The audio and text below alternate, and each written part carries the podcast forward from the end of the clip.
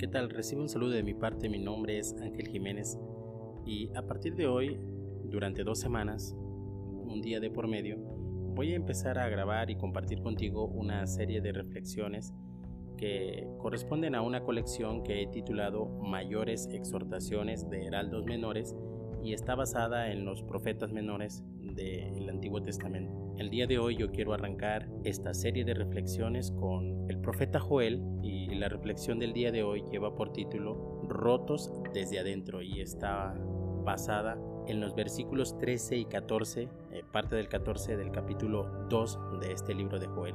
La palabra de nuestro Dios versa de la siguiente manera. Rásguense el corazón y no las vestiduras. Vuélvanse al Señor su Dios, porque Él es bondadoso y compasivo, lento para la ira y lleno de amor. Cambia de parecer y no castiga. Tal vez Dios reconsidere y cambie de parecer y deje tras de sí una bendición. Como bien es sabido, en la Biblia el profeta tenía como función principal llamar al pueblo al arrepentimiento, es decir, a volverse a Dios. Joel tiene una exhortación única y que realmente sacude la tranquilidad del pueblo de Dios en su tiempo y es mi opinión que sigue causando este efecto hasta el día de hoy. Según leemos, en nuestro texto de reflexión, Joel señala que el pueblo debe volverse al Señor su Dios, pero desde adentro. Rómpanse el corazón y no la ropa. Resulta que era costumbre de los pueblos mostrar dolor y sufrimiento cuando alguna desgracia se asomaba a las puertas del reino, y básicamente existían tres formas de mostrar sufrimiento y dolor. Una era rasurarse la cabeza, dos, sentarse sobre ceniza, y esta que menciona Joel era la, esta tercera que menciona Joel era rascarse o literalmente romperse la ropa. En Israel una situación terrible y muy difícil aquejaba al pueblo.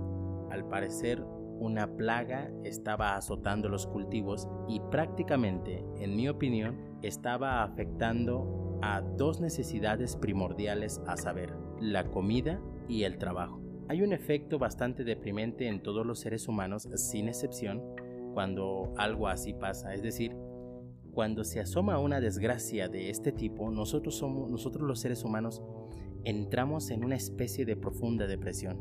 El ánimo empieza a irse por el suelo y según Joel, eh, Israel no fue la excepción. Eh, Joel puso o plasmó en su libro eh, la situación deprimente en la que el pueblo entró una vez que estaba pues, pasando por, por esta crítica situación. En el capítulo 1, verso 12, nosotros leemos de la siguiente manera. Nota. Hasta la alegría del pueblo acabó por marchitarse. Cuando una situación como esta aqueja al pueblo, como efecto dominó, inmediatamente empiezan a, ver, a verse los estragos, incluso en la casa de Dios. Si tú notas, eh, quiero que me acompañes en esto, el pueblo lo expresó de la siguiente manera. Eh, la situación deprimente en la que ellos se encontraban la, muestran a través de esta pregunta que, que, Joel pone en labios del pueblo para expresar la, situación en la que ellos se encontraban. Nos referimos al versículo 16 del capítulo 1 de este, de este mismo libro de Joel. ¿No se nos arrebató el alimento ante nuestros ojos? ¿Y la alegría y el regocijo de la casa de nuestro Dios? Resulta que nosotros podemos ver eh, aquí un elemento importante. Resulta que cuando a ellos se les arrebata el alimento delante de sus ojos, sus propios ojos, dicen ellos, inmediatamente eh, este sufrimiento en el que ellos acaban de entrar lo están reflejando incluso hasta en la casa de Dios. Dice, hasta en la casa de Dios eh, se acabó ya el regocijo y la alegría.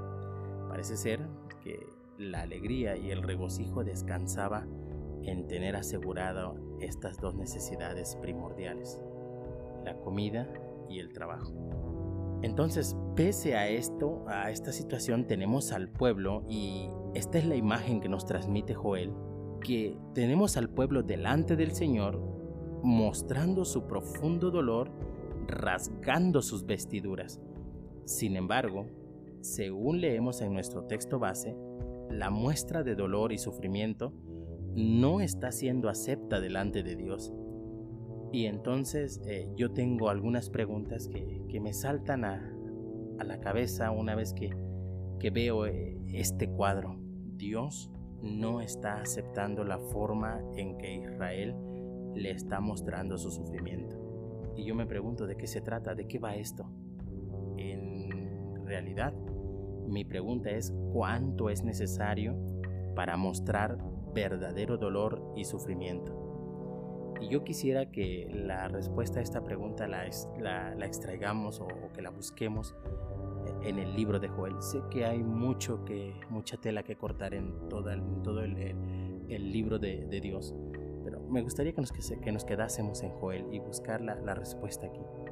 Resulta que en Joel el verdadero sufrimiento y el verdadero dolor se muestra con quebranto verdadero, el interno, el que produce y mueve a la acción pura y verdadera. Esta situación de pandemia, en mi opinión, esta situación de pandemia que ahora nos aqueja, debería estar provocando un tremendo impacto en la sociedad, en la comunidad, en la iglesia, en nuestra vida personal. Joel muestra al pueblo que ese quebranto interno verdadero y de profundo corazón se muestra no por rasgarse las vestiduras, que es algo eh, exterior, una, muestra exterior de, del dolor. Para Joel, esta muestra de dolor no se muestra, no se, no, se da o, no se proyecta rasgándose las vestiduras, sino con la acción al cambio radical. Y yo quiero que notes cómo, cómo lo va a expresar Joel. Obviamente este es Dios el que está llamando al pueblo por medio del profeta, pero yo quiero que notes cómo, cómo se incluyen eh, elementos por hacer. Israel tiene que presentar su sufrimiento ante el Señor, pero lo tiene que mostrar con acciones. Y, dice así, vuélvanse a mí con ayunos, llantos y lamento. Nota esto, convoquen asamblea solemne y el punto importante, purifiquen la asamblea.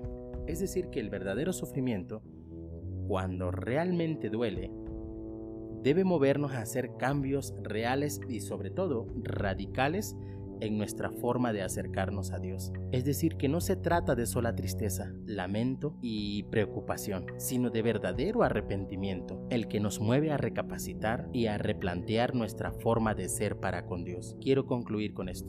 No se trata o no solo es el hecho de buscar más a Dios, sino buscarlo con verdadera integridad, como nos los propone Joel rotos desde adentro. Para pensar y compartir, tengo dos preguntas para ti, para reflexionar. Y, yo parto de lo siguiente. Es obvio que a todos, sin excepción, nos está afectando esta pandemia. Pero, ¿realmente te ha afectado hasta el grado de querer hacer cambios en tu forma de acercarte a Dios? Y si esto es positivo, esta es mi segunda pregunta. ¿Cuáles son algunas cosas que consideras que deben ser rotas desde adentro en tu vida?